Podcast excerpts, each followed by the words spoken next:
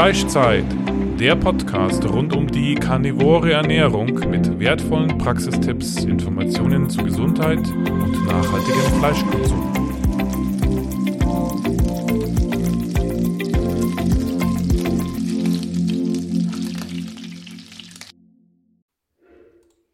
Heute haben wir einen ganz besonderen Gast zu Besuch, Paul Seelhorst, 38. Er ist im Grunde Mitbegründer der gesamten Paleo-Szene in Deutschland gewesen. Heute ist er Unternehmer, Darmimmuntherapeut und Gründer der Firmen Ferment, Medumio und Victilabs. Wir möchten zunächst über seine persönliche Geschichte zu Paleo und ja, jetzt zu einer fleischbasierten Ernährung mit fermentierten Lebensmitteln reden. Seine aktuellen drei Arbeitsbereiche umfassen die Herstellung von hochwertigen Produkten aus Mikroben mit der Firma Ferment, dann der Organisation von Online-Kongressen zu verschiedenen gesundheitlichen Bereichen mit der Firma Medomio und schließlich der Herstellung von Supplementen und Nahrungsergänzungsmitteln mit der Firma Victilabs. Wir werden im Podcast auch über einige dieser Produkte sprechen, die auch für viele Karnivoren sehr interessant sind. Viel Spaß mit dieser Folge. So, hallo und herzlich willkommen, Paul, zu unserem Fleischzeit-Podcast. Freut uns, dass es endlich mal geklappt hat, vor allem, weil wir zwei ja doch schon seit, ich glaube, zwei Jahren oder so immer wieder in Kontakt sind. Ne? Ja. Und ja, vielen Dank für die Einladung. Freue mich sehr, hier zu sein. Ja, gerne, gerne. Genau, ich war ja auch schon jetzt ähm, in deinem Damenkongress ähm, bin ich aufgetreten. Das heißt, der wird jetzt erst ähm, veröffentlicht demnächst, gell? Ja. Mhm, genau, freut mich auch. Also wenn wir uns da ein bisschen immer vernetzen, das ist was Schönes. Genau, auf jeden Fall. Ja, jetzt würde uns als erstes natürlich deine persönliche Geschichte interessieren, weil du ja doch schon einen sehr langen Weg äh, hin zur fleischbasierten Ernährung ähm, gehabt hast. Vielleicht könntest du da mal ausholen, wie alles begann.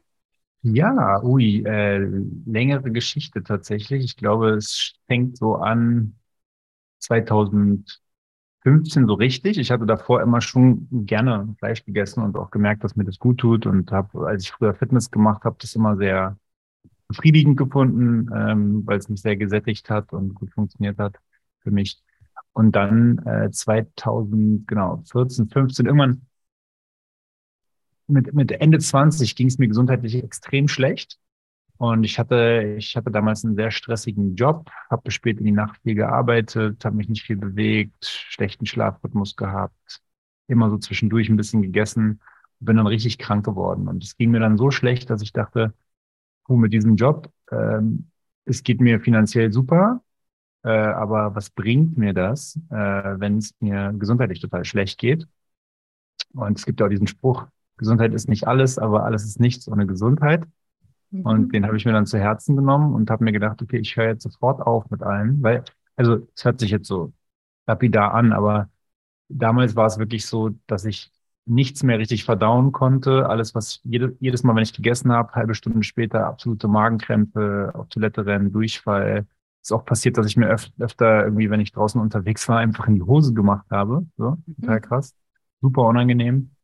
Und ich habe nichts mehr richtig verdaut, bin immer schwächer geworden, nachts Panikattacken, tagsüber müde, immer aufgebläht, übelste Allergie, Histaminreaktionen. Ähm, es war irgendwie nicht mehr lebenswert und ich habe, äh, ich hatte wirklich Todesangst und mhm. ähm, habe mir gedacht, das kann so nicht weitergehen. Ich bin erst Ende 20, ich habe richtig so Angst bekommen.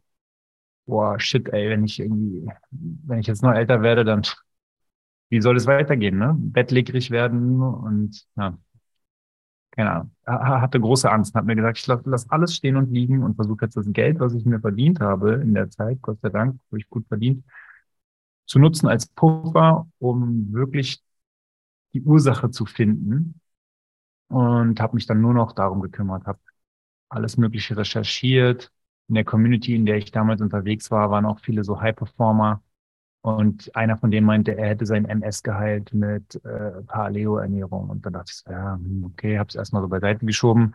Halbes Jahr später war es dann so, dass ich dachte, ah, fuck, okay, ich probiere es jetzt mal, weißt du, ich, ich lasse jetzt mal die Brötchen weg, das Müsli und die ganzen anderen leckeren Süßigkeiten, die ich sonst so gerne esse.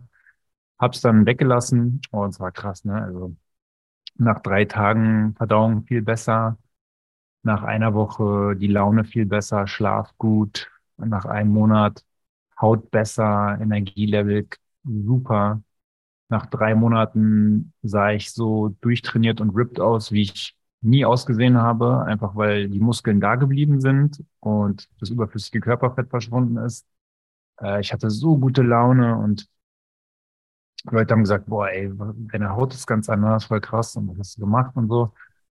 Genau, und ähm, so fing das alles an. Und dann war ich so begeistert davon, dass ich mir dachte, ich will das irgendwie in die Welt tragen. War ganz viel, also Podcasts mir reingezogen, Bücher, YouTube-Videos, ähm, war in Facebook-Gruppen, das war damals so ein Riesending, war ich ganz viel unterwegs, habe mich ausgetauscht mit Leuten, habe mich mit Leuten hier in Berlin getroffen, so eine Paleo-Community gab es dann hier, man hat gemeinsam gekocht und whatever. Ich habe dann so Supper-Clubs veranstaltet, wo ich immer wieder Leute eingeladen habe, die dann einen kleinen Obolus bezahlt haben und wir haben für die gekocht in Paleo und war dann auch viel irgendwie so in der Presse und die waren interessiert daran, haben mich in irgendwelchen Fernsehformaten, Quarks und so bin ich gelandet, Berliner Zeitung, whatever.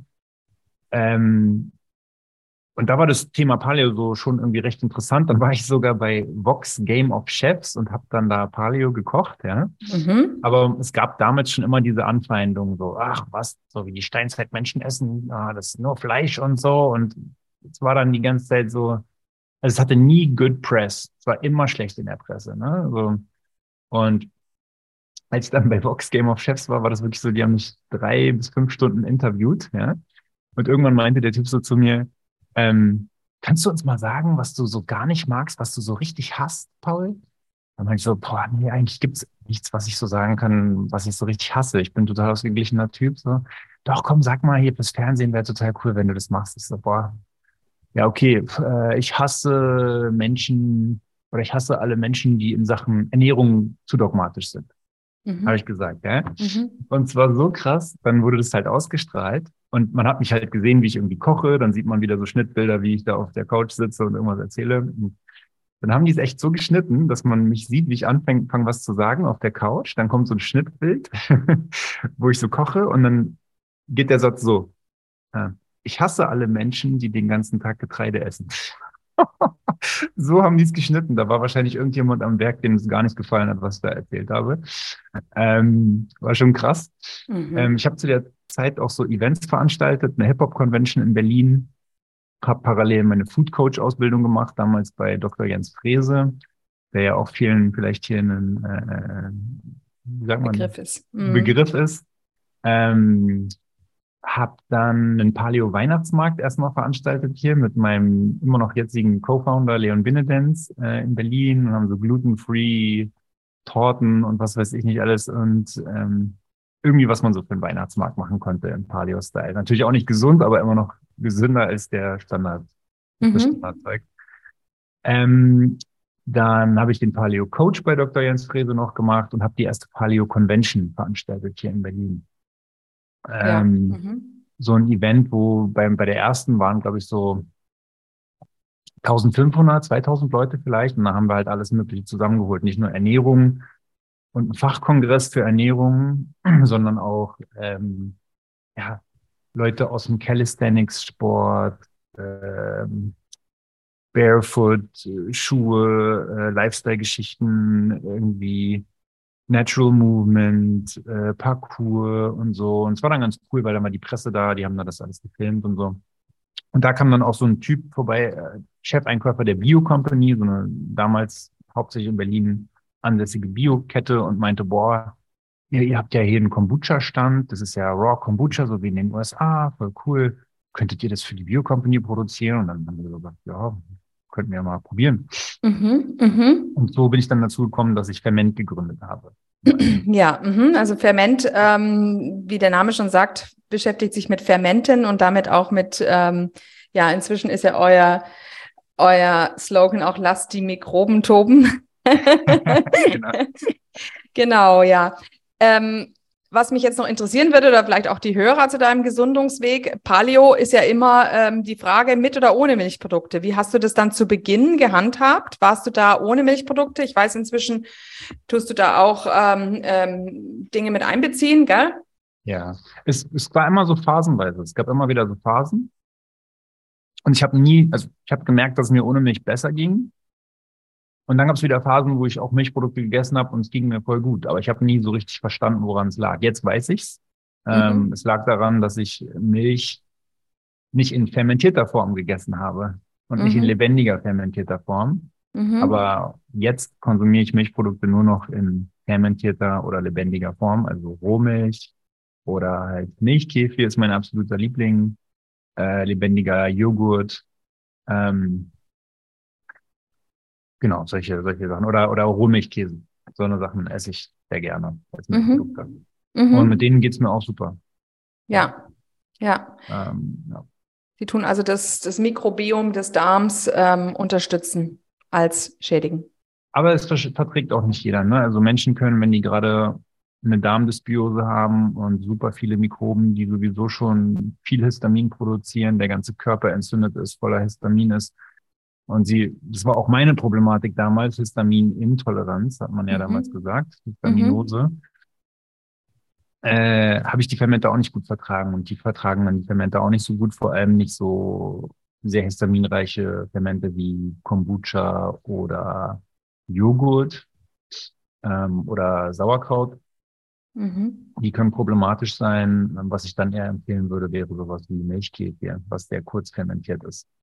Ja. Und so sind wir übrigens auch dahin gekommen, dass wir irgendwann dann bei unserer Mission als Ferment ist von, wir wollen Kombucha machen, äh, hat sich gewandelt zu, wir wollen Menschen beibringen, wie man fermentiert zu, wir wollen zurück zu unseren Basics und den Leuten eigentlich zeigen, wie man gesund wird und wollen Darmgesundheitsprodukte machen, jetzt dahin gekommen, dass wir jetzt seit einem Jahr auch Probiotika äh, verkaufen. Und zwar ähm, ja bestimmte Mikroben, die so auch kaum bekannt sind hier im deutschsprachigen Raum, sporenbasierte Mikroben, die für mich mhm. auch die natürlichste Form der Einnahme von Probiotika sind.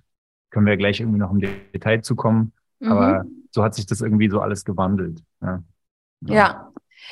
Ähm, genau, also wie viele von diesen Paleo-Conventions, du hast es ja dann öfter gemacht, wie viele hast du da gemacht?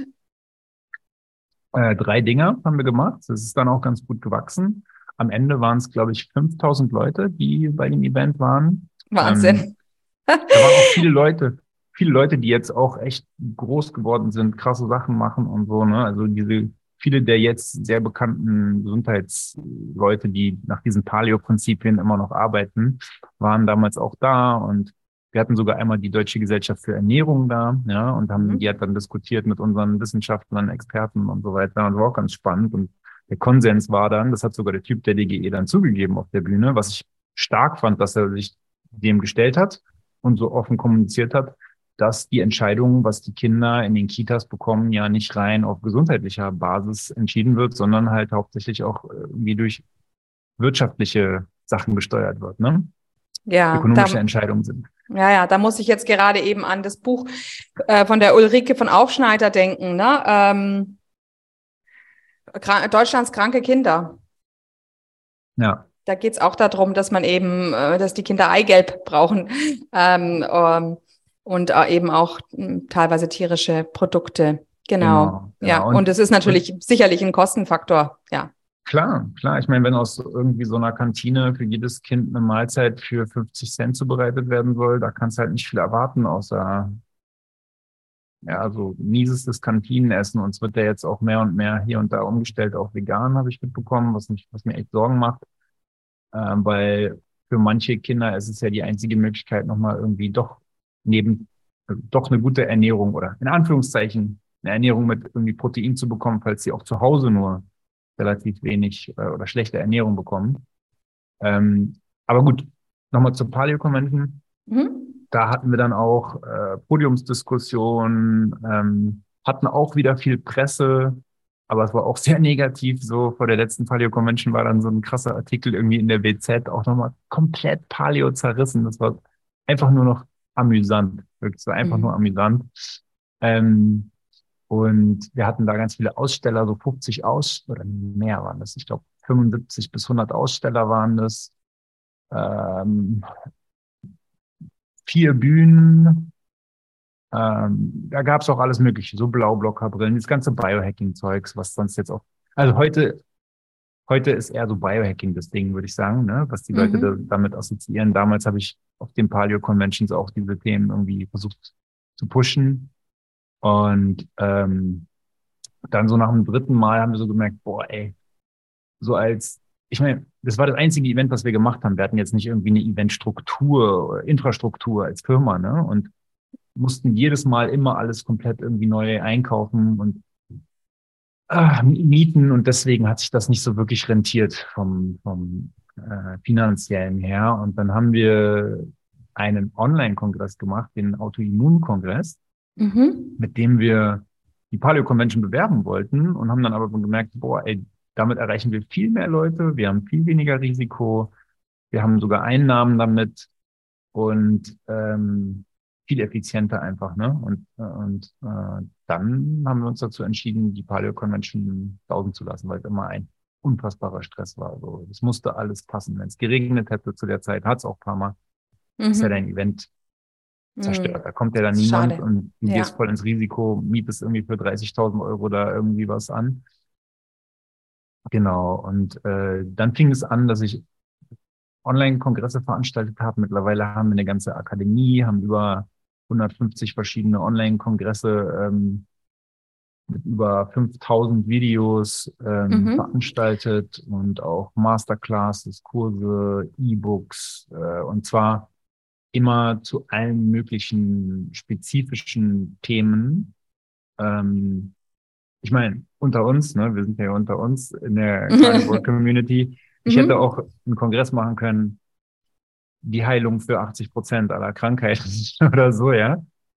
Und hätte, es hätte sehr ähnliche Inhalte wie die ganzen anderen Kongresse, aber da würde ja niemand draufklicken. Das genau, ja die Leute wollen, ja, die Leute wollen natürlich das Gefühl haben, es geht jetzt besonders und es geht ja dann auch ein bisschen schwerpunktmäßig um den Darm oder eben um die Autoimmunerkrankung. Ähm, ich denke auch, und ähm, diese Videos kann man ja auch im Nachhinein immer noch erwerben. Also das ist die Firma Medomio, ne, wenn ich richtig bin. Genau. Und ähm, wenn man also interessiert ist und sagt, ja, ich bin ein Autoimmun, was, was waren jetzt, jetzt als für Themen dabei? Also Autoimmunkongress, Darmkongress, was habt ihr noch für Kongresse schon veranstaltet? Also, boah, also wirklich einmal durch die Bank weg alle Autoimmunerkrankungen eigentlich. Also einzeln ähm, auch immer wieder, oder? Ja, ja, Hashimoto, mhm. äh, Fibromyalgie, ähm, boah, alle, alles mögliche, Psoriasis, ähm, dann hatten wir auch Depressionskongress, Krebskongress, Allergiekongress, Entgiftungskongress, chronische Infektionenkongress, Parasitenkongress, äh, Entzündungskongress, Gelenkekongress, Rheuma-Kongress, also mhm. ah, ja. durch ja. die Bank weg, Gehirn- und Nervengesundheitskongress. Ähm, ja, also und da ist es dann auch so, dass natürlich die Leute, also 75, 80 Prozent der Inhalte, mal ganz grob gesagt, sind sehr ähnlich bei diesen Kongressen. Aber die Leute wollen halt sich persönlich wirklich angesprochen fühlen und melden sich auch nur dann an. Und wenn es von außen zu sehr aussieht nach, wir empfehlen hier eine Ernährung, wo auch Fleisch dabei ist, würden sich sicherlich auch viele gar nicht erst anmelden. Ne? Das heißt, so undercover bekommen die dann, da steht auch nicht Paleo-Ernährung und Carnivore-Ernährung in den Titeln drin oder so, ähm, aber für viele ist es ja dann so eine Lösung, wenn die anderen Sachen noch nicht gezündet haben. Irgendwie, ja, ne? ja. Und im Grunde diese ganze Fermentgeschichte, also ähm, wie wir ja festgestellt haben, ist es ja ja, Paleo kann man jetzt nicht sagen, aber man weiß ja von der, von der Western A. Price Ernährung, die ja jetzt auch immer, immer mehr bekannt wird, dass das eben etwas ist, was viele Kulturen immer zu gemacht haben, nämlich ihre Lebensmittel fermentiert und äh, dass man aber überall auch tierische Lebensmittel ähm, dabei hatte. Genau, ich habe jetzt gerade auch so ein Darmgeld geschrieben und bin auch mit der Price Pottinger ähm, Foundation in Kontakt und nutze mhm. da auch deren Bilder, um nochmal zu visualisieren. Und je, ich musste einen Vertrag unterschreiben, ja. wo drin steht, ähm, die Inhalte, wo das genutzt wird, dürfen auf keinen Fall äh, dazu genutzt werden, eine vegane oder vegetarische Ernährung zu promoten. Voll krass. Mhm. Und ähm, ja, ich meine, viele wissen es nicht, ne? aber durch die Fermentation, also die Leute haben früher auch Getreide gegessen, aber sie haben es viel besser vertragen, weil sie es immer in fermentierter Form als Sauerteig gegessen haben. Richtig. Als Sauerteigbrot. Und dadurch wird Gluten abgebaut. Ja, Ja, Bei das war ja in, in unseren Lagen und ähm, wenn ich an das Weston A. Price Buch denke, er hat ja über diese Inseln ähm, im Nordwesten von Irland gesprochen, wo sie ja auch ähm, einen Hafer hatten, aber die haben halt dieses Hafer, dieses Porridge gekocht, ne? Und auch dadurch, sie hatten alle perfekte Zähne und hatten gut gebaute Staturen. Das Problem ist halt nur bei, bei vielen, deshalb sind wir eben im Moment so reduziert mit der Karnivorenernährung, dass die Leute halt schon so zerstört sind, ähm, dass sie einfach erstmal eine Eliminationsdiät brauchen. Ne? Ja, tatsächlich. Also für viele ist es dann so der letzte, letzte Ausweg, wenn die schon vieles anderes probiert haben. Ne? Ja, ja.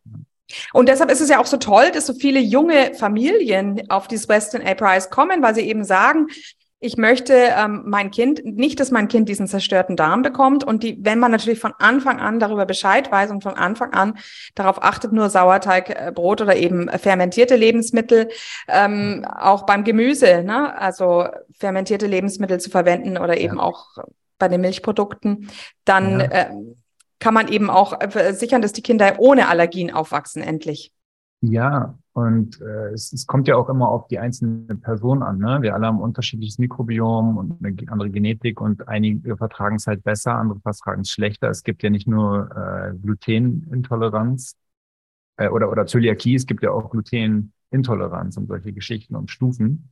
Mhm. Ähm, und wenn jetzt jemand, ich meine, ich verkaufe Kits zum Fermentieren für Sauerteigbrot. Ich habe auch glutenfreie äh, Sauerteige äh, die ich den Leuten dann mitschicken kann. Aber ich rate denen trotzdem, kauf das nicht, wenn du eh schon chronische Erkrankungen hast. Dann kaufst du bitte nicht. Ja, ja dann, dann ist so, ähm, sowas wie ein Kombuka, also du ist dann ähm, eigentlich, ja, was sind zum Beispiel Indikationen, die jetzt gegen diesen Kombucha-Saft sprechen würden. Gibt es da was oder, oder würdest du sagen, das kann jeder zu sich Also du nehmen? sagst jetzt Kombucha-Saft, das ist ja eigentlich kein, das ist ja ein fermentierter Tee. Ja, okay. Mhm. Ne? Also es ist ein, am Anfang ist es ein ganz süßer Tee, der so süß ist, auf keinen Fall trinken, super ungesund. Mhm. Und dann schmeißt man eine Kultur rein aus Hefen und Bakterien in so einem glibberigen Teepilz, sieht ein bisschen aus wie so ein Brustimplantat tatsächlich. Und ähm, wenn man den dann stehen lässt bei Raumtemperatur, dann fängt der an, ähm, ja, die, den Zucker und den Stickstoff und sowas, Gerbstoffe da drin zu verstoffwechseln.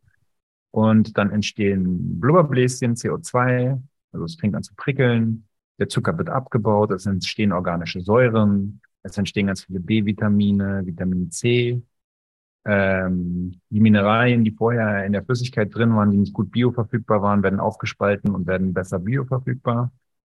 Ähm, und äh, es entsteht natürlich aber irgendwie auch Histamin. Ne?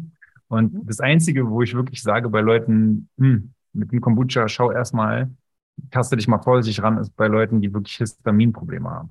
Ansonsten mhm. würde ich jedem Menschen empfehlen, fermentierte Lebensmittel einzubauen in die Ernährung. Ähm, es gibt auch immer spannendere Studien. Jetzt kam eine Studie raus der Stanford University 2021, da habe ich mich sehr gefreut, weil eigentlich werden solche Studien ja nicht gefundet, weil keine Industrie dahinter ist. Aber die haben das von sich aus gemacht ähm, und haben Leuten über einen Zeitraum von sechs Wochen fermentierte Lebensmittel ähm, gegeben, der einen Gruppe. Der anderen Gruppe haben sie eine sehr ballaststoffreiche Ernährung gegeben. Und dann haben sie geschaut, ähm, wie sich das Mikrobiom verändert hat und so ein paar Entzündungsmarker. Mhm. Und das war tatsächlich so, die ballaststoffreiche Ernährung war wirklich so Bilderbuch, äh, DGE-Ernährung, ja, kannst du ja. dir vorstellen. Ja. Und surprise, surprise, ähm, bei der ähm, ballaststoffreichen Ernährung war es so, dass eigentlich nicht wirklich ein fassbares, signifikantes Ergebnis rauskam, aber es kam raus, also es wurden ein bisschen mehr kurzkettige Fettsäuren produziert und gab ein bisschen im Darm und es gab ein bisschen mehr Enzyme, die äh, für das Aufschlüsseln von Ballaststoffen, Kohlenhydraten verantwortlich sind. Aber es gab sehr individuelle Reaktionen. Also Leute, die eh schon kaputten Darm haben, hatten einen viel kaputteren Darm danach. Mhm. Ja, aber es gab auch Leute, die sehr gesund waren, gesunden Darm haben, denen hat's gut getan. Es war okay. Also beziehungsweise man konnte nicht sehen, dass es denen geschadet hat. Und äh, bei der Ernährung, wo die Leute aber sechs Wochen lang fermentierte Sachen gegessen haben, ne? Milchkefir, Kimchi, Sauerkraut, Joghurt, Miso, Wasserkefir, whatever, ähm, haben, gab es eine Reduzierung der Entzündungsmarker im gesamten Körper. Was sehr krass ist, ne? weil bei allen chronischen Erkrankungen spielen Entzündungen eine Rolle. Ja. Mhm. Ähm, die Mikrobenvielfalt hat sich im Darm erhöht. Und wenn du dir heute anschaust, äh, Mikrobenvielfalt und alle möglichen chronischen Krankheiten, ne, dann ist es eigentlich immer so, dass du findest in den neuesten Studien, dass eine geringe Mikrobenvielfalt assoziiert ist mit mehr chronischen Krankheiten. Und hohe Mikrobenvielfalt ist assoziiert mit körperlicher Gesundheit, mentaler Gesundheit und Langlebigkeit. Ja, gab mhm. auch eine Studie aus China von 2019 an tausenden Senioren und da haben sie gesehen, dass die Senioren, die besonders gesund waren und über 90 Jahre alt waren, mit viel höhere Mikrobenvielfalt im Darm hatten als ihre kränkeren, gleichaltrigen oder sogar jüngeren ja. ähm, Counterparts. Was auch sehr spannend ist. Also, und es gibt auch spannende Studien zu allen möglichen Fermenten, zu Kimchi, zu Milchkäfig gibt es sehr viel. Milchkäfig ist der Superhero meiner Meinung nach unter den äh, fermentierten Lebensmitteln über 60 verschiedene probiotische Spezies, potenziell äh, Aminosäuren, B-Vitamine, Vitamin C, organische Säuren, die gesund sind. Ähm, ist schon ein super Zeug. Trinke ich auch jeden Tag. Mhm, ja. Mhm. ja, also wir haben auch Karnivoren, die das ähm, sich selber machen, viele und trinken ja. Kefir. Und auch aus deinen, aus deinen Knollen. Du hast ja da die die Kefirknollen, die du auch bei Fairman vertreibst, ne? Genau. Also wir, wir, wir schicken den Leuten dann die Knollen und dann können sie sich unendlich Milchkäfer damit selber zu Hause machen, wenn sie die gut pflegen. Mhm. Ähm, und was wollte ich jetzt sagen? Als ist es mir entflogen. Also, naja, aber dann gehen wir mal zurück. Also diese ganze Paleo-Community, ähm, ich habe vor kurzem von jemandem gehört, der gesagt hat, also Paleo ist eigentlich tot. Ähm, ich habe auch mal gehört, ähm, also da fand ich es auch ganz lustig, der der Udo Polmer, den, mag ich ja gern, äh, weil der immer äh, ein bisschen ähm, Stichelt, der hat eben mal gesagt, ja gut, ein Problem bei dieser ganzen Paleo-Ernährung ist im Grunde, die Leute haben Gemüse ohne Ende gegessen, aber das meiste Gemüse, das ist ja keine, keine paar hundert Jahre alt. Also das hat es auch zur Steinzeit nicht gegeben. Damit ist es, ist es ein bisschen auch ähm, nicht ganz korrekt mit der Paleo-Ernährung. Und ähm, dann hat es eben ähm, Leute gegeben, die mir erzählt haben, ja, die Paleo-Community ist auch ein bisschen zerstritten.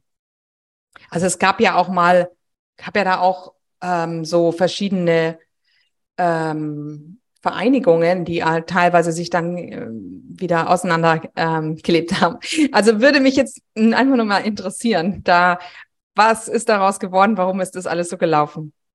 Ja, das war, äh, also ich habe nicht Streit mit irgendjemandem, von dem ich mir jetzt, ich könnte mir jetzt nicht vorstellen, mit dem ich Streit hätte. Ich mhm. ähm, freue mich über jeden, der diesen evolutionären Ansatz äh, irgendwie in die Welt rausträgt. Ähm,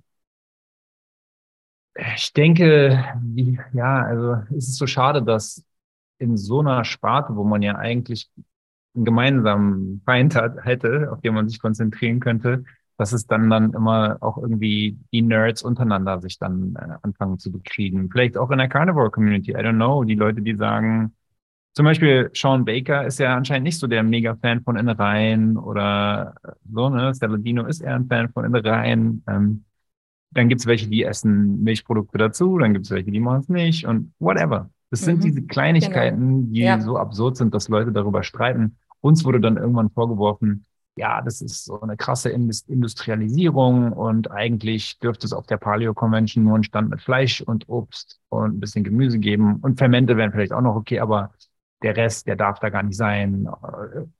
So, ne? Aber das ist dann auch so, ja, wen willst du denn dann damit erreichen? Also meine Mutter und mein Vater wären dann nicht dahin gekommen und hätten sich das zumindest mal angeschaut oder der Großteil meiner Freunde. Und es ist dann schade einfach, wenn man es verpasst, diese Leute auch zumindest so ein bisschen abzuholen und ihnen Alternativen zu bieten zu ihren Weißbrot, Fertigprodukten oder sowas, die sie sich sonst reinziehen. Ne? Ich meine, irgendwelche Nussriegel, die auf der Paleo Convention an Ständen angeboten wurden, klar, bestimmt sind da irgendwelche Nüsse drin, die auch vielleicht ein bisschen oxidiert sind oder so.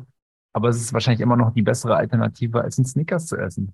Ja. Also, ja. Ne, das ist so, sind so diese kleinen Dinge, über die man sich streiten kann. Aber ich denke, Es ist schade, ähm, man muss sich von, formieren und vernetzen, gell? Mhm. Genau, und ähm, es gibt immer jemanden, der meckert, ne? Auch bei unseren Kongressen. Ich meine, wir haben pro Kongress 20.000 Teilnehmer und dann schreiben irgendwie 20 Leute und meckern und die Person, die mit uns vielleicht den Kongress veranstaltet, schiebt dann gleich Panik und sagt, oh nein, die hassen mich alle und alles ist ganz schlimm und die regen sich auf und dann, warte mal, warte mal, warte mal. den Leuten, denen es richtig gut gefällt, ja, die schreiben nicht unbedingt so eine E-Mail. Meistens sind es eh nur die Leute, die meckern. Und dann sind es irgendwie 0,001 Prozent oder 0,01 Prozent. Und die dürfen sich auch aufregen, ist auch okay. Ne? Ja. Manchmal man lernt man auch, rechnen. also manchmal lernt man auch aus dieser Kritik. Also bei mir ist es auch so, dass ich eigentlich relativ wenig Kritik bekomme, was ich wirklich nicht gedacht hätte. Ähm, also kaum Bashing oder so. Ähm, und dieses eine Prozent, ja, das, das regt mich dann schon ein bisschen auf. Oder ich, ich überlege mir immer, blockiere ich's oder, oder, oder antworte ich drauf? ist immer die Frage, tut man seine ja. Energie drauf aufwenden oder lässt man es bleiben? Ja. Aber ähm, manchmal sind es ja auch irgendwelche Dinge, die einen dann zum Umdenken bringen und wirklich auch zu Verbesserungen. Also am besten ja. ist natürlich jemand, gibt zuerst ein Lob und bringt dann einen konstruktiven Verbesserungsvorschlag. Das ist natürlich eigentlich das Beste. Auf jeden Fall. Dann merkt man auch, dass die Person einen respektiert und sich Mühe gibt, dabei einen selbst zu erreichen und dann ist man viel bereiter und geht gleich nicht in die Angriffsfluchtreaktion. Ne? Äh, mhm. Finde ich auch total super. Und so versuche ich es halt auch zu, zu machen. Äh, natürlich, Emotionen überwältigen uns manchmal und dann schaffen wir das nicht, diese Regel immer einzuhalten, denke ich.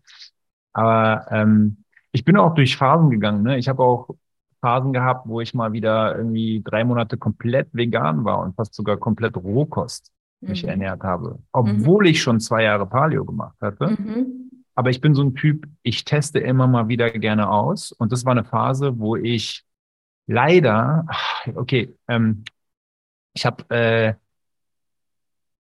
ich hatte mich zu der Zeit sehr viel beschäftigt mit Biohacking, Dr. Jack Kruse, Quantumgesundheit, Omega-3, äh, Licht, Magnetismus, diese ganzen Geschichten, also super im Detail so, ne?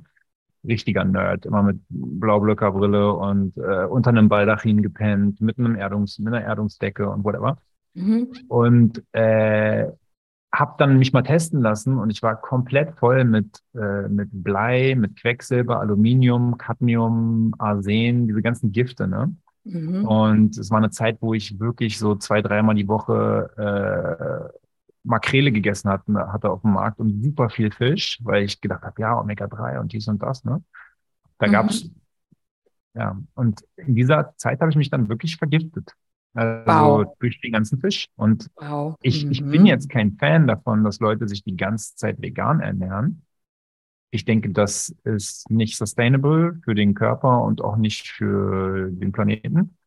Ähm, aber ich denke, die vegane Ernährung hat ihren Punkt darin, dass sie in der Lage ist, den Körper zu reinigen.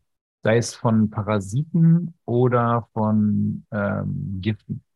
Und mhm. da ist die gut, aber es muss nicht unbedingt ganz vegan sein. Aber wenn man es auf die Hardcore-Art und Weise machen möchte und eine harte, schnelle Entgiftung, die aber auch sehr viele Nebenwirkungen haben kann, dann kann man mal sich komplett vegan ernähren, auch mit viel Rohkost. Weil man dann halt viele Ballaststoffe und Bindestoffe hat für die Gifte, die irgendwann im Darm landen, wenn der Körper die so ausgeschieden hat.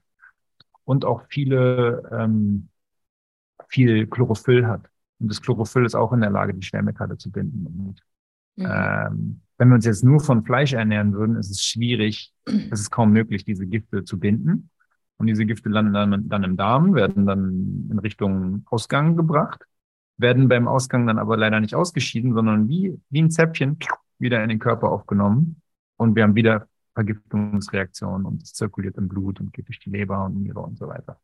Mhm, mhm. Also du bist quasi ein Proponent von den Algen, die man zu sich nehmen soll, um zu entgiften. Nicht, es muss nicht unbedingt Algen sein. Also Chlorella habe ich auch sehr viel Erfahrung mitgesammelt und habe auch doch, gemerkt. Ist doch eine Alge. Ja, ja. Ja, genau. okay. Ich habe jetzt ja. eine genannt, weil du das Wort mhm. Algen. Ja, okay, okay. Ich dachte gerade, das wäre was anderes als eine Alge, ja. Okay. ja. Also ich bin zum Entgiften eher ein Fan von grünem Blattgemüse, ähm, Chlorophyll kann man auch in flüssiger Form kaufen. Ähm, Zeolit und Bentonit und ähm, Aktivkohle. Das sind meine Favorites und dann noch Infusionen bei einem ganzheitlich arbeitenden Arzt äh, sich holen. DMPS, DMSA, äh, Magnesium EDTA. Das sind so ähm, Infusionen, die helfen, die Gifte aus den Zellen wieder rauszubekommen. Und genau, also ist was, was viele nicht auf dem Schirm haben, ist aber auch immer Thema in unseren Kongressen. Und äh, mhm. wenn der Körper zu sehr voll ist mit Giften, dann äh, kann es sein, dass einfach bestimmte, der, der, also Quecksilber zum Beispiel kann sich komplett über den Darm legen. Ja, und wenn das erstmal der Fall ist oder in anderen Organen drin, dann sind diese Organe gehemmt, können nicht mehr richtig arbeiten. Und dann können auch wiederum Parasiten und chronische Infektionen sich leichter manifestieren in diesem Gewebe, was voll mit Quecksilber und anderen Giften ist, weil unser Körper hat evolutionär nicht gelernt, mit diesen Giften umzugehen. Die gibt es ja erst seit der Industrialisierung in diesen Mengen in der Atmosphäre. Mhm. Und ich glaube, das ist noch ein großes Feld und ähm, find, ich habe ich hab, ich hab die Carnivore Community sehr spannend, äh, sehr gespannt äh, beobachtet und mir immer gedacht, ah, wann kommt das Parasitenthema so richtig auf den, auf den Schirm mit diesem Rohfleischessen und so, ne? Und da denke ich auch, ja, wer weiß, vielleicht ist bei einigen die Magensäure so stark, dass sie alle Parasiten killt. Dann wiederum weiß ich, dass manche Parasiten die Magensäure auf jeden Fall überleben. Sind die dann gesund, so dass die Parasiten sich gar nicht erst ansiedeln wollen und wieder aus dem Körper rausgehen? Ich weiß es nicht. Das ist ein mhm. großes, großes Fragezeichen und finde ich sehr spannend. Mhm, mhm. Also ja. ich finde sehr interessant, dass ich in meinem Leben schon immer viel rohes Fleisch gegessen habe. Auch, auch in meiner Keto-Zeit, wo ich noch viel Gemüse gegessen habe, habe ich ähm, auch, auch rohes Putenfleisch oder so gegessen. Mhm. Und ähm, mir ist nie irgendwas passiert. Und ist auch diese, diese Schwangerschaftsgeschichte, als ich dann ähm, schwanger wurde, man soll ja mal Toxoplasmose überprüfen. Und dann habe ich mir gedacht, na, dann hieß es ja, wenn Sie viel rohes Fleisch gegessen haben, dann haben Sie den Toxoplasmose-Erreger wahrscheinlich schon gehabt. Und siehe da, ich hatte ihn noch nie gehabt, obwohl ich schon so viel rohes Fleisch gegessen habe. Also habe ich auch in der Schwangerschaft rohen Schinken gegessen. Das war mir dann wurscht. Ähm, also ähm, genau, aber es ist sicherlich unterschiedlich. Ich will da nicht ja. die Hand für ins Feuer legen, weil ähm, das ist bei den Leuten sicherlich anders. Ähm, wie wurde denn diese, ähm, wie würde denn, würdest du denn sagen, soll man das messen? Inwieweit man überhaupt ähm, ähm, die Giftstoffe in sich hat? Haarmineralanalyse oder? Ja, also Haarmineralanalyse ist super, ist super günstig, nicht sehr invasiv. Man schneidet einfach an der Kopfhaut oder nahe, nahe des Körpers ein Zentimeter Haare ab, ich pack die in einen Brief und schicke die ins Labor. Super entspannt. Kostet um die 120, 140 Euro. Mhm. Das ist nicht schlecht. Und die Werte, die da rauskommen, müssen aber wirklich von einem Profi äh, interpretiert werden, weil die können sehr verzerrt sein, vor allem die Mineralienwerte, die da rauskommen. Genau, da hatten wir schon eine Folge mit dem Heilpraktiker Marc Richter, ähm, der eben da auch darauf hingewiesen hat, dass es oft auf diese Verhältnisse drauf ankommt. Ähm, das betrifft aber jetzt vor allem auch den Stoffwechsel, was jetzt Calcium zu Phosphor-Verhältnis oder so anbetrifft oder zu Kalium. Ähm, aber ähm, die Schwermetalle an und für sich, die Schwermetallbelastung kann man natürlich ähm, direkt sehen. Also das denke ich mal die Höhe, wenn das also im grünen Bereich ist, braucht man sich keine Sorgen machen. Oder? Ja, ja. Also, genau. Man, also du siehst dann halt, was in den letzten drei Monaten ausgeschieden wurde, weil da ungefähr die Haare ein Zentimeter wachsen. Ja. Mhm. Bei denen, die mehr Proteine essen, wachsen wahrscheinlich schneller. Mhm. Ähm, ähm, aber auch, also wenn man es wirklich wissen will, dann denke ich, ist ein Provokationstest gut. Ja, da geht man dann wirklich zu einem Profi, ganzheitlich arbeitenden Arzt, Integrativmedizin, sowas in die Richtung, funktionelle Medizin und macht dann eine Provokation mit einer DMPS-Infusion. Äh, mhm. Ja, die dauert ungefähr eineinhalb bis zwei Stunden sitzt man dann da. Und dann, äh, man muss, der Körper muss basisch sein davor. Mhm. Sonst ähm, ja, wird das Gift nicht so richtig freigelassen und es kann übelste Nebenwirkungen geben. Ich hatte, ich habe das paar Mal gemacht, auch viel Geld dafür gelassen, hatte auch oft Nebenwirkungen, weil ich es nicht irgendwie so richtig respektiert habe. Ähm, aber das würde ich heutzutage nicht mehr so machen. Ähm, Und dann sammeln die dein Urin danach und schicken diesen Urin ins Labor. Und da wird dann wirklich gezeigt, was im Gewebe drin war, weil das DMPS ist in der Lage, das aus dem Gewebe rauszuziehen. Mhm. Und es kann bis in die Knochen reingezogen sein, ja, oder ins Hirn. Und wenn du dann nach und nach die MPS-Infusion immer, immer wieder nimmst, ähm, ziehst du immer mehr Gifte raus, die werden dann langsam abgebaut und dann rutscht immer aus dem Gewebe welches nach in dein Blut. Und so kannst du nach und nach das abtragen. Ich habe ich hab auch mal eine Entgiftungskonferenz mit den größten oder den, ja, mit vielen europäischen Wissenschaftlern gemacht und auch weltweit sind Leute eingeflogen aus USA und so äh, und haben dann auf dieser Konferenz hier in Berlin gesprochen. Es war ganz spannend, es war eine internationale Konferenz. Ähm, ist schon ein großes Thema. Vor allem bei Leuten mit ALS, MS. Was ist, äh, mal, was ist ALS? Amyotrophe Lateralsklerose.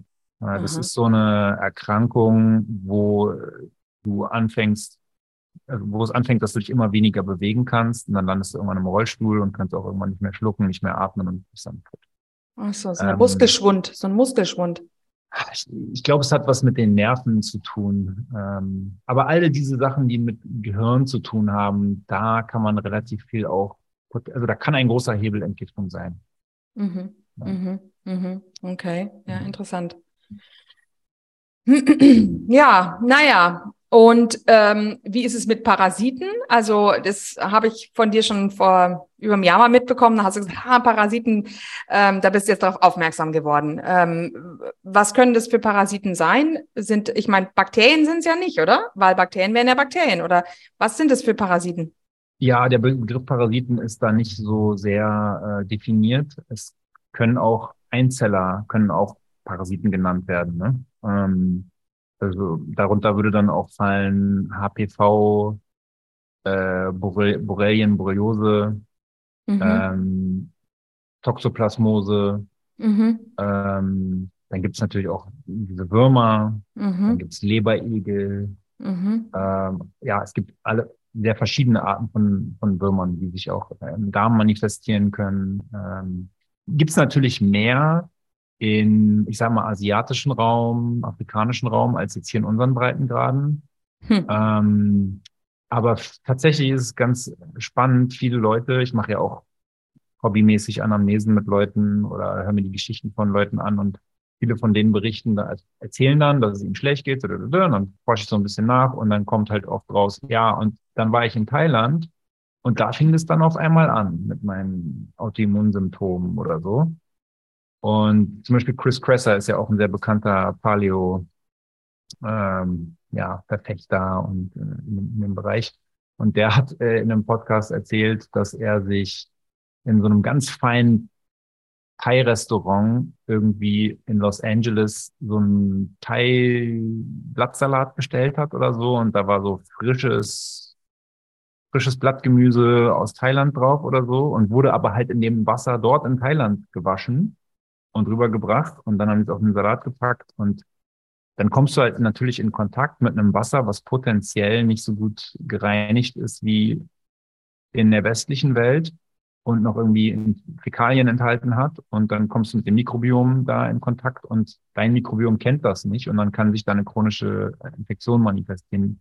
Und bei einigen Menschen kann das lebensgefährlich sein. Das ist so absurd, ne? Das ist, mhm. wirklich so absurd. Aber wir leben ja heute auch in einer Welt, äh, nicht mehr in kleinen Tribes, sondern in einer Welt, wo wir am Bankautomaten was anfassen, an der Kasse da was anfassen, da im Laden was anfassen, jedem die Hand geben.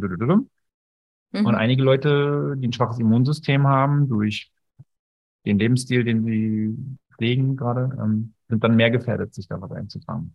Ja, ja, ja. Ich fand es jetzt lustig. Letzten Sommer haben wir das das erste Mal in Italien erlebt, dass die Kinder am Strand dass die Würmer bekommen haben. Und tatsächlich, weil sie halt im, im, im, Gra im Sand gesessen sind und dann müssen wohl die Würmer in ihren Kanal reingekrochen Aha. sein. und das muss man wohl auch wirklich gesehen haben, dass die da, dass die da am, am rausgehen waren oder am rauskriechen und reinkriechen. Ja, ja, ja. Und ähm, das, das habe ich sonst noch nie gehört. Aber ähm, ja, also ich habe mich auch schon öfter in diesen Sand gesetzt. Claire auch. Wir haben es beide nicht bekommen. ähm, Gott sei Dank, wir haben ein gutes Immunsystem. Ja, ja. Hm. Und es kann auch sein, dass das Kind ein bisschen Sand ist oder so. Und äh, diese, diese Parasiten können auch in so eine Eiform gehen und dann können sie auch die Magensäure überleben. Ne? Mhm. Mhm. Deswegen, ja, rohes Fleisch bin ich jetzt nicht so der Mega-Fan, aber ich esse auch manchmal, wenn ich Bock drauf habe, mal irgendwie äh, sowas wie ja Rind, Schabefleisch oder so, ja, auf einem glutenfreien Brot esse ich vielleicht mal. Alle drei Monate vielleicht mal, aber dann esse ich dazu auch Pfeffer und rohe Zwiebeln. Mhm. Ja, und vielleicht noch ein bisschen Kimchi oder so. Und dann, das sind so Stoffe, die die Parasiten halt auch killen. Und deswegen ist es auch so, dass in jedem, in jeder Kultur, wo rohe tierische Produkte verzehrt werden, ähm, immer diese Sachen dabei sind. Bei unserem Hackepeter in Deutschland essen wir diese rohen Zwiebeln dazu. Äh, die Japaner essen zu ihrem Sushi das eingelegte, äh, eingelegten Ingwer roh und das, ähm, dieses grüne Zeug, ähm, was auch Wasabi, so scharf ist. Wasabi. Wasabi. Mhm. Ja, und das sind so pflanzliche Stoffe, die wir nutzen können. Die schaden unserem Körper zwar ein bisschen, mhm. aber sie mhm. schaden den Viechern noch viel, viel, viel mehr. Mhm. Und deswegen sind pflanzliche Stoffe super, um den Körper zu reinigen, wenn es mal nötig ist. Mhm. Mhm. mhm. Ja, ja. Hm. Okay, ja, interessant. Ja, jetzt hast du ja eigentlich ähm, noch, jetzt haben wir noch gar nicht über deine dritte, über deine neueste Firma geredet, nämlich Victi Labs. Wie lange ja. existiert es schon? Victi Labs, würde ich sagen, gibt es jetzt auch schon seit zwei Jahren. Ähm, mhm. Wir machen Nahrungsergänzungsmittel. Davor haben wir mit Partnern zusammengearbeitet, ähm, weil wir über Medum, bei Medomino natürlich auch immer über Mikronährstoffe gesprochen haben. Dann haben uns Leute hunderte Mails geschrieben, okay, wo soll ich denn jetzt bestellen? Was soll ich denn jetzt bestellen? Machten wir, okay, probieren wir die Firma, die Firma, die Firma. Dann sind irgendwie teilweise bei den Firmen die Server zusammengebrochen oder die Online-Shops, weil wir wirklich eine riesige Liste draufgestickt haben. Ah ja. Mhm. Und dann, oder dann haben irgendwelche Tracking-Links nicht funktioniert und das hat uns, und dann waren die sofort out of stock oder whatever. Und dann hat uns so genervt, dass wir dachten, komm, wir machen jetzt unsere eigene Firma. Und jetzt äh, haben wir Wikilab seit ungefähr zwei Jahren. Und eine Sache, die mir sehr am Herzen lag, weil ich ja großer Fan von Organen und der Nährstoffdichte bin, ist, äh, dass ich vor einiger Zeit, vor einem halben Jahr ungefähr, seitdem haben wir jetzt äh, gefriergetrocknete Organe, Leber, äh, Nieren, Herz. Genau, das genau. ist wahrscheinlich, äh, nee, es ist nicht spiegelverkehrt. Innereienmix, genau, das ist also eine Mischung aus Leber, Niere und Herz. Genau. Und durch den äh, Gefriertrocknungsprozess, es ist ja auch roh, aber durch den Gefriertrocknungsprozess sterben eigentlich auch alle Parasiten. Ja? Genau, mhm, da nochmal Leber. Mhm, mhm.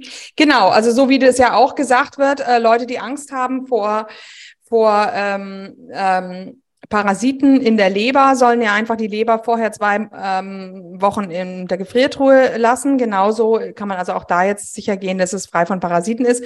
Und wie wir schon, das weißt du nicht, wenn du nicht in den Podcast reingehört hast, aber in den letzten mit der Kyra Kaufmann haben wir auch schon darüber geredet, dass ähm, man also auch eben bei Innereien keine Angst haben muss vor Schwermetallen. Es ist also vollkommener Humbug, wie du gesagt hast. Äh, das hatte ich in der Folge auch gesagt. Fisch ist wesentlich mehr belastet oder um es mal so zu sagen, Innereien sind eigentlich fast gar nicht belastet. Man könnte höchstens sagen Kupfer, was ja auch ein Schwermetall ist, ist, ähm, ist in einem höheren Anteil drin, aber da hat uns im Grunde die ähm, Kyra Kaufmann auch gesagt, dass wir Leute aber heutzutage einen Kupfermangel haben. Mhm. Ja. Und also einen gewissen, einen gewissen Anteil braucht man auch. Ähm, also von dem her, ja, genau, braucht man eigentlich, tut man sich nur was Gutes. Mhm. Auf jeden Fall. Und es kommt ja dann noch in der Matrix zusammen mit Zink, ne? weil Zink und Kupfer sollte man ja gemeinsam nehmen. Und ähm, ich, ich, also Kira beschäftigt sich ja auch viel mit Histamin und Mastzellen und so Geschichten. Und was ich super faszinierend finde, ist, dass in Leber auch äh, DAO drin ist, Diaminoxidase, die trotz der Gefriertrocknung zu 100 Prozent aktiv ist, weil in ja. der Leber und mhm. der Niere wird ja auch DAO gebildet. Und ja. diese Enzyme helfen, wenn man Enzymprobleme hat. Und es ist sogar HNMT drin, was auch nochmal ein Enzym ist, was äh, vor allem hilft, das äh, Histamin im Hirn abzubauen Natürlich bin ich bin mir nicht sicher, ob es in der Lage ist, dann auch anzukommen und genauso zu wirken, aber das ist schon mal spannend. Mhm. Und es sind ganz viele Stoffe auch drin in der Leber. Da hast du sicherlich schon oft drüber geredet, aber um es nochmal hier zu erwähnen, die äh, Menschen, die Histaminprobleme haben, unterstützen können dabei, ihre Mastzellen zu stabilisieren. Ja, also diverse B-Vitamine, Kupfer, Zink, Magnesium, Mangan. Ähm, ganz spannend. Also ich, ich nehme jeden Tag äh, den Innereienmix und nehme immer so zwei, drei Kapseln zu einer Mahlzeit und vertrage dann auch histaminreiche Sachen ohne Probleme. Bei mhm. mir ist es so, ich habe ich hab generell wenig Probleme, aber wenn gerade wirklich so draußen meine Pollen fliegen, gegen die ich früher immer sehr allergisch war, und ich wenig schlafe oder noch irgendwo Alkohol mal getrunken habe, wenn ich es mal tue oder so, ne, mein, mein Lifestyle halt nicht so pflege, merke mhm. ich so, mh, hm, diese Histaminproblematik kommt zurück und dann trete ich wieder ein bisschen auf die, auf die Bremse. Und zu dem, was äh, Kira gesagt hat, mit dem nicht belastet sein, ähm, da gebe ich ihr recht, allerdings nur, wenn es wirklich aus Weidehaltung ist. Mhm. Ähm, Dr. Joachim Mutter ist ja so einer der ähm, bekanntesten Umweltmediziner im europäischen Raum und in einem seiner Bücher hat er auch eine Studie gezeigt, äh, damals, der hat ja sehr gegen Fleisch gewettert. Ich habe ihn jetzt so ein bisschen sensibilisiert und habe ihm auch die äh, Analysewerte äh, der Schwermetalle und so geschickt von den Innereien. Und er war sehr beeindruckt und meinte beim weiteren, wow, das ist ja, ist ja voll okay, krass, hätte ich nicht gedacht. Ähm, ja, man weiß halt nie, wenn die ähm, Getreide bekommen oder Soja bekommen, weiß man ja nie, wie das Getreide oder dieses Soja belastet ist, weil wenn es gespritzt wurde, dann äh, ist das natürlich auch immer wieder kritisch. Und äh, da ist natürlich die Weide einfach das Allerbeste, ja. Mhm. Genau, und in seinem Buch hinten ist dann so eine Tabelle aus Studien, wo gezeigt wurde, dass tatsächlich in welchem Gewebe, welches Gewebe am belastetsten ist. Ja. Aber natürlich bei Masttieren. Mhm. Und bei diesen Masttieren waren tatsächlich Leber, Niere, Herz und Hirn irgendwie am meisten belastet. Total mhm. krass. Mhm. Ähm, mhm. Aber bei den beide, äh, beide Rindern ist das nicht so. Ja, ja, genau. Mhm.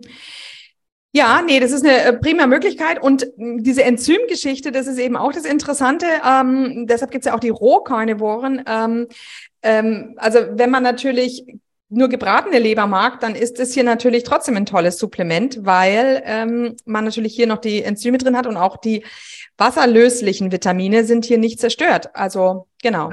Das ist aber auch, auch nochmal eine, ähm, eine Sache. Man kommt im Grunde, ich habe es jetzt mal ausgerechnet, ich glaube, der Trocknungsfaktor ist von eins, also massemäßig wird es auf ein Fünftel reduziert, ne?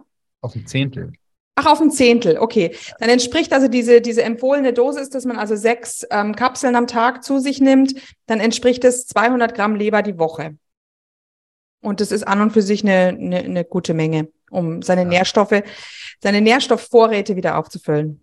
Genau. genau. Und was ich aber auch gesehen habe, was ihr ja auch habt, ist Kollagen. ähm, genau. genau. auch aus Gras äh, gefütterten ähm, Rindern. Da sind sicherlich auch viele interessiert daran. Vor allem, jetzt sind wir wieder bei der Histaminproblematik, wenn jemand nämlich Knochenbrühe nicht gut verträgt, ähm, weil eben die ja wiederum einen höheren Histaminanteil hat. Also manche Leute ja. bekommen davon Kopfschmerzen oder Durchfall. Ja. Ja. Dann ist natürlich das eine super Möglichkeit, um trotzdem an Kollagen zu kommen. Den, wie, wie kann man das am besten nutzen, so ein Kollagenpulver? Ähm, also Kollagen wird noch besser aufgenommen vom Körper, wenn wir es mit Vitamin C zusammen zu uns nehmen. Ich rühre es mir ganz gerne, wenn ich mir so gesunde Bowls mache irgendwie. Eine meiner Lieblingssüßigkeiten ist zum Beispiel äh, zwei reife Bananen, eine reife halbe Avocado, eine Dattel, äh, ein bisschen Kokosmus und gefrorene Beeren. Mhm. Super lecker, ja, könnt ihr mal ausprobieren. Äh, wird so eine richtig mh, hm, leckere Bowl und hat auch eine tolle Farbe. Und da mache ich mir dann zum Beispiel Kollagen rein. Ich mache mir Kollagen aber auch morgens in den Kaffee mit rein. Ähm, nehme vielleicht ein bisschen Vitamin C noch dazu. Es geht aber auch ohne Vitamin C. Und ähm, es ist bei Kollagen auch wieder ganz wichtig, darauf zu achten, wo das herkommt, aus was für einer Haltung. Und da ist ganz wichtig Grasfütterung. Weil das Weidehaltung-Label ist nicht irgendwie spezifiziert und kann alles Mögliche bedeuten. Also ich habe mhm, es sogar ja. abgecheckt. Wir hätten auch Weidehaltung Qualität nehmen können, aber da wäre es mhm. so gewesen, die Tiere wären auf, die wären zwar draußen gewesen auf einer Weide, aber ja. das wäre ein komplett matschiger Boden gewesen, ohne mhm. Weide, und die wären zugefüttert gewesen. Mhm. Deswegen mhm. Weide äh, bringt nichts. Das muss schon dieses Grasfütterungszertifikat haben. Mhm, mhm, mhm. Ja. Okay, ja, super. Nee, das ist auch gut zu wissen. Ähm, falls die Leute ähm, von irgendwo anders bisher ihr Kollagen haben und ähm, da vielleicht nicht drauf geachtet haben.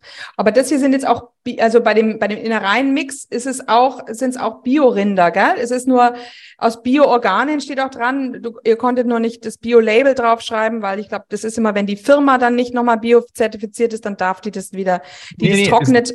Es, es, lag nur an der Kapsel. Die Kapsel an die ist Kapsel. Bio-Qualität, okay. die gibt's nicht mhm. in Bio-Qualität. Und mhm. deswegen, nur weil die Kapsel nicht aus Bio ist, dürfen wir das ganze Produkt nicht Bio nehmen. Ja. Ich hätte auch eine Zellulose-Kapsel äh, nehmen können, aber ich wollte ein reines tierisches Produkt haben, weil es gibt ja einige Leute, die vertragen das nicht. Mhm. Das war mir dann, das fand ich dann okay. Also, ja. Okay, nee, super. Das ist schön, dass wir das jetzt eben auch haben, weil ja doch einige das von Übersee bisher bestellt haben und die freuen ja. sich. Ja. Genau. Ähm, worüber ich voll gerne auch mit dir sprechen würde, wäre diese Mikrobenvielfalt im Darm. Ja, also da sind wir jetzt, warte, jetzt halte ich, halte ich wieder die nächste, das nächste, das sind die Supermikroben, oder? ich habe es mir extra alles zurechtgelegt äh, äh. vor dem Interview. Mhm. Ja, okay. Ja, also was ja mh, hm, interessant war, ich habe ja auch einen, einen ähm, Mikrobiom-Test vor kurzem gemacht und der kam ja eigentlich total positiv raus.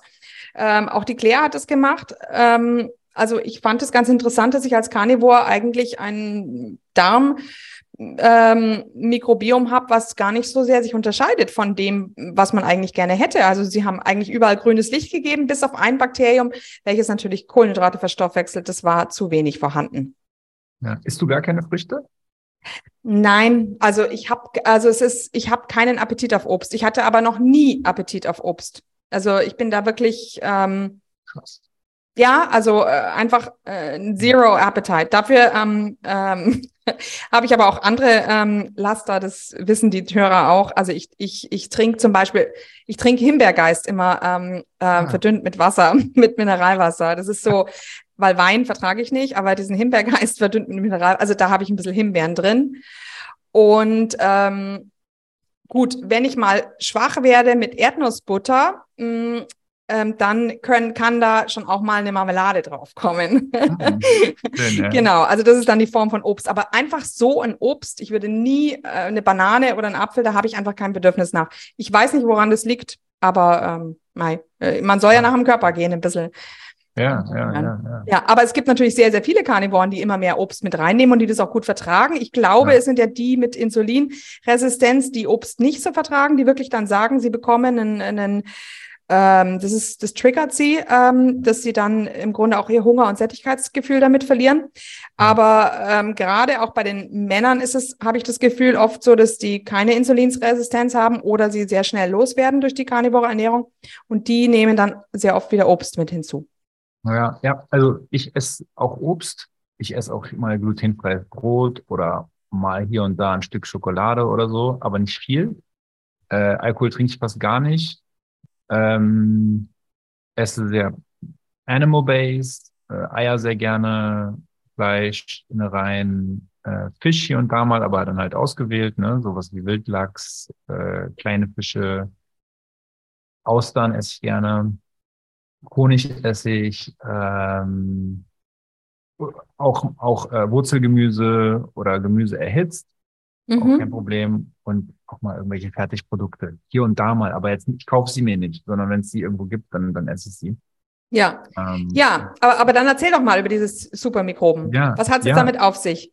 Ja, ähm, äh, das war diese Spezies an Mikroben, die da drin sind, waren die einzigen, die mir geholfen haben, jemals in, ja, bei irgendwelchen Probiotika, die ich genommen habe. Und ich habe viel, viel, viel, viel ausprobiert. Und ich kenne mich ja auch sehr gut aus, weil ich diese ganzen Fermentationsprodukte und Kulturen habe die ja technisch gesehen natürliche Probiotika sind.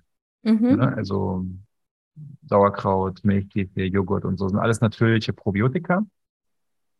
Und die hatte ich in Amerika äh, gesehen, das erste Mal auf der Paleo of X Messe. Und der Kiran Krishnan ist ein Wissenschaftler, der seit 15 Jahren, ist Mikrobiologe, der seit 15 Jahren sich intensiv mit Probiotika beschäftigt und äh, auf diese Mikroben gestoßen ist äh, witzigerweise sind die gar nicht neu, sondern sie sind eigentlich mit die ältesten Mikroben, die wir so kennen und identifiziert haben als Probiotika. Dazu gibt es eine ganz witzige Anekdotenstory. Und zwar, als die Deutschen damals in Afrika waren, während des Zweiten Weltkriegs, ähm, haben die alle so entzündliche Darmerkrankungen bekommen mhm. und sind nacheinander davon gerafft worden, wenn man das so sagen kann, gestorben. Mhm. Mhm. Und ja. dann mhm. haben sie gesehen, dass wenn die Einheimischen das bekommen haben, haben die angefangen, getrockneten Kameldung zu essen. Mhm. Ja, so. genau. Ja, das ist so in, ja, ja, also da, da darf ich dir ganz kurz was einwerfen. Das ist meine neueste Geschichte, die mich immer mehr interessiert. Also die Gorillas essen ja ihren eigenen Kot, damit sie dann ähm, nochmal was eben dieses Ferment haben. Mein Hund ähm, frisst natürlich total gerne Pferdekacke. Ähm, leider, so ein kleiner Welpe geht auch öfter auf Menschenkacke. Da muss man sie ein bisschen von abhalten, oh weil die ist wahrscheinlich nicht so gesund zu essen. Aber, aber Pferdemist oder Kuhmist. Und dann total interessant, dass man eben auch den Schweinen ähm, eigentlich früher immer die, die Scheiße gegeben hat und die davon ja auch ähm, gelebt haben. Also und ja, und dieser eine ähm, Tierarzt, der hat auch wirklich gesagt, ähm, lassen Sie Ihren Hund ruhig Scheiße fressen. Scheiße ist was ganz Tolles. Da ist Protein drin, da sind eben schöne Mikroben drin. Ähm, äh, also das ist was ganz was Tolles.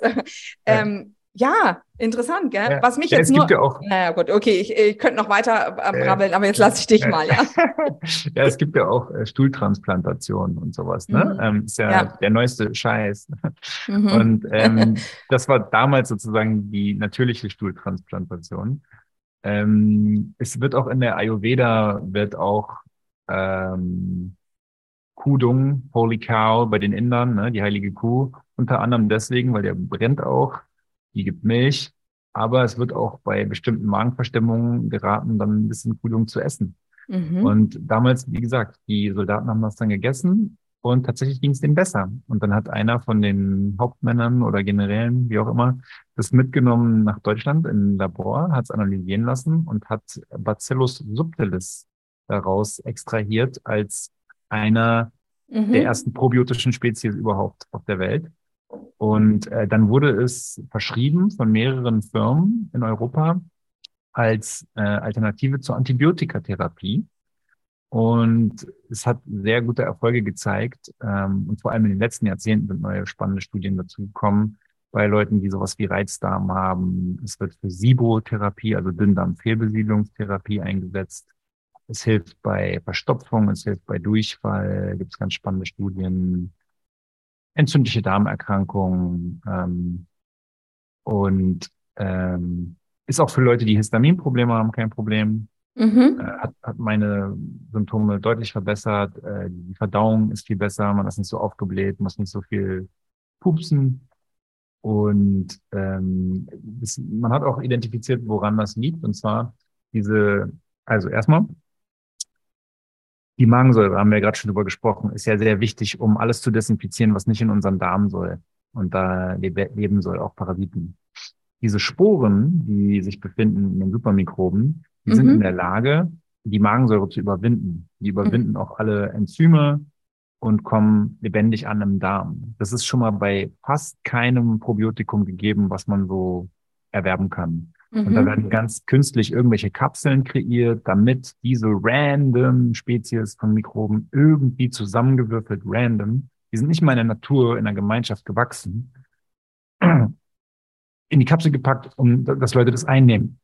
Aber wenn man mal nachforscht, gibt es dazu keine Studien, dass es da irgendwelche positiven Eigenschaften zu gibt, vor allem nicht mit dieser Mischung.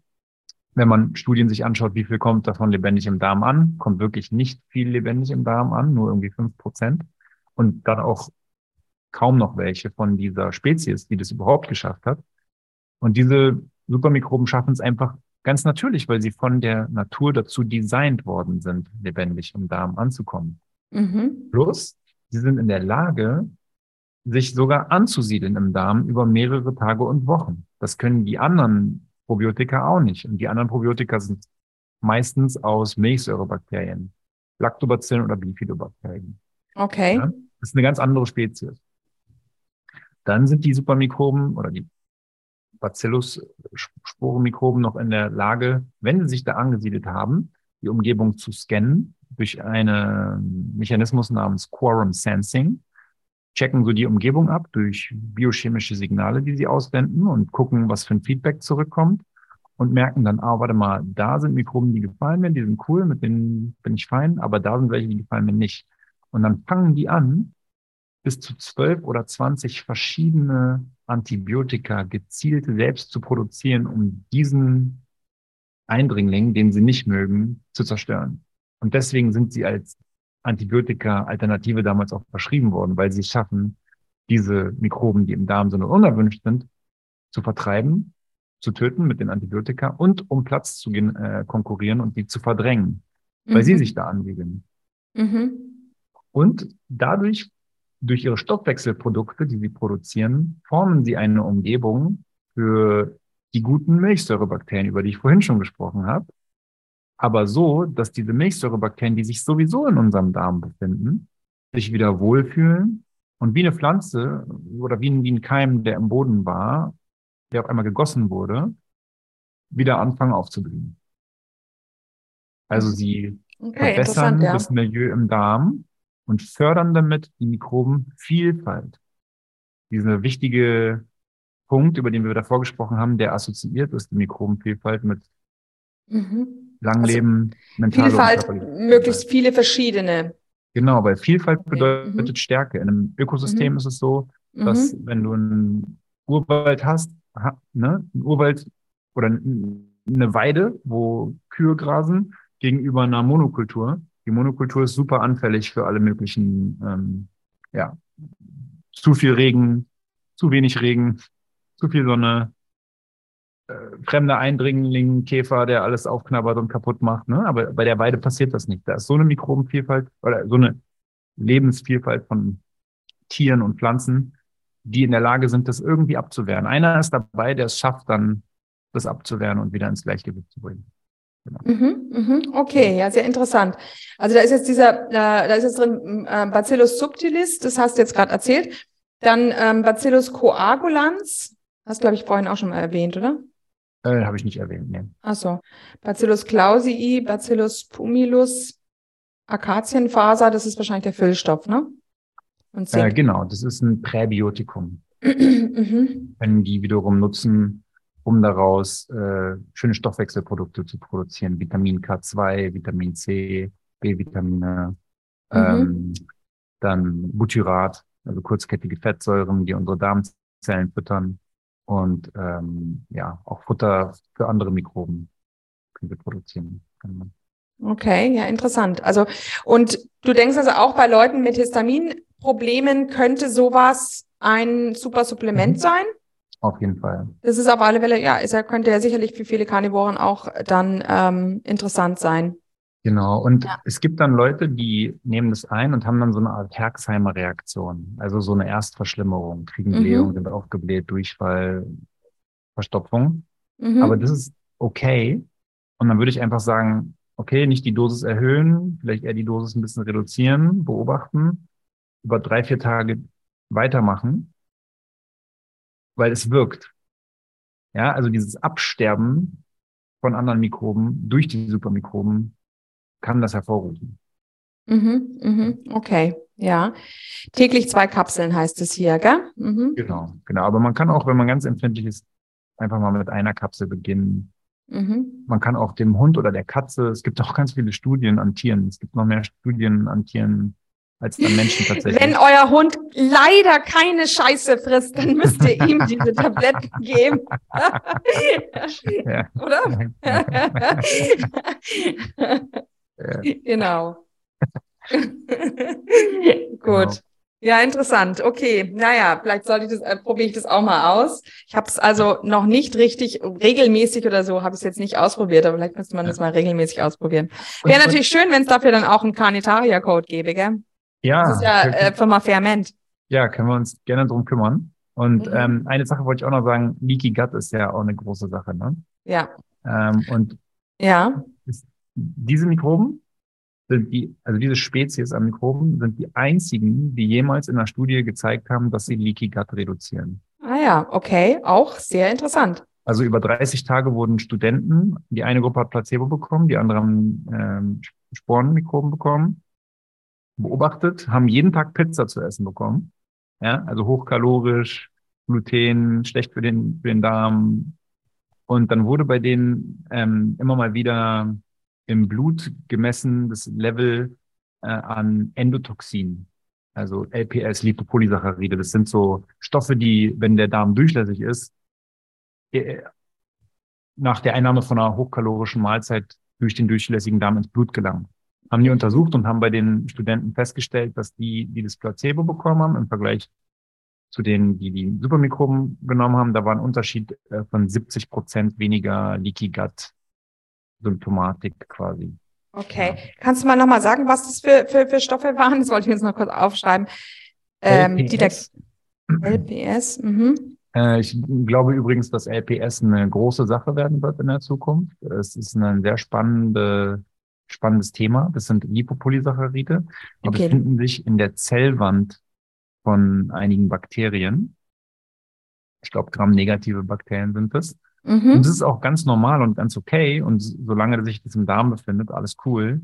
Wenn der Darm aber durchlässig ist und diese Bakterien zerplatzen, weil wir was Hochkalorisches essen, was auch ganz normal ist, und sie dann in den, in, ins Blut reinkommen, dann wandern sie durch ihre ähm, Struktur in alle möglichen Gewebe im Körper rein.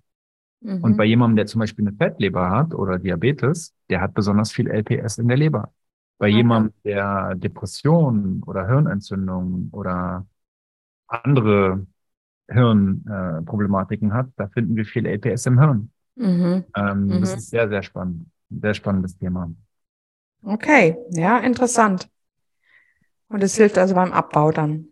Genau, es hilft auch gegen Candida. Zum Beispiel gibt es Studien, weil ein Enzym produziert wird von den Supermikroben, die Candida, die Spannung äh, der Candida-Zelle kaputt machen und so. Mhm, mhm, okay. Ja. ja, schön. Ja, dann haben wir ja doch einen riesigen Rundumschlag gemacht. Das war jetzt echt interessant. Äh, hast ja auch unheimlich viel zu berichten und du bist wirklich ein absoluter ähm, ja, ähm, Insider in diesem ganzen Bereich ähm, von Paleo über ähm, eben auch ähm, ja, Supplementationen und Fermenten. Damit bist du eigentlich auch, auch für die ganze, ja, ähm, für die ganze Community. Das ist schon sehr interessant. Dankeschön. Vielen Dank, genau. Und wir bleiben auf alle Fälle in Kontakt. Sehr gern. Sehr gerne. Genau. Und Vielleicht sehen wir uns ja auch irgendwann mal. Ja, du hast ja schon, äh, ja, du kannst, könntest ja auch zum Carnivore Event kommen, Ende April, zumindest nur für einen Tag oder so. Also es sind hätte von, ich, hätte ich Bock, ja. Es sind von Berlin aus vier Stunden mit dem Zug. Hätte ich tatsächlich sehr Lust. Gibt es mhm. bestimmt auch leckeres Essen, oder? Ja, wir grillen halt einfach. Du, da sind so, sind so viele Spezialleute dabei. Jeder grillt sein Zeug.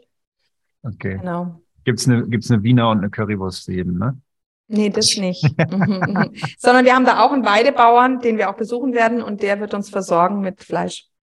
Sehr cool. Ist es am Wochenende 29. 30.?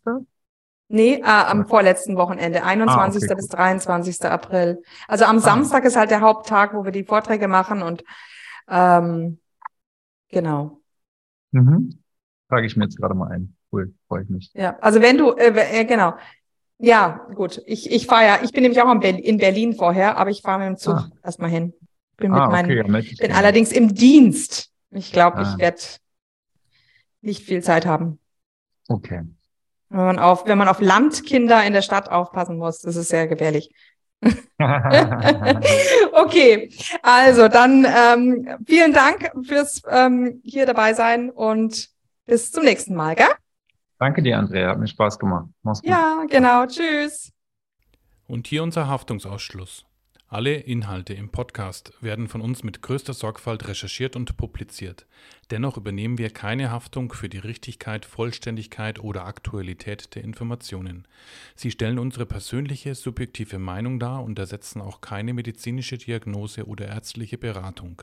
Dasselbe gilt für unsere Gäste konsultieren Sie bei Fragen oder Beschwerden immer Ihren behandelnden Arzt.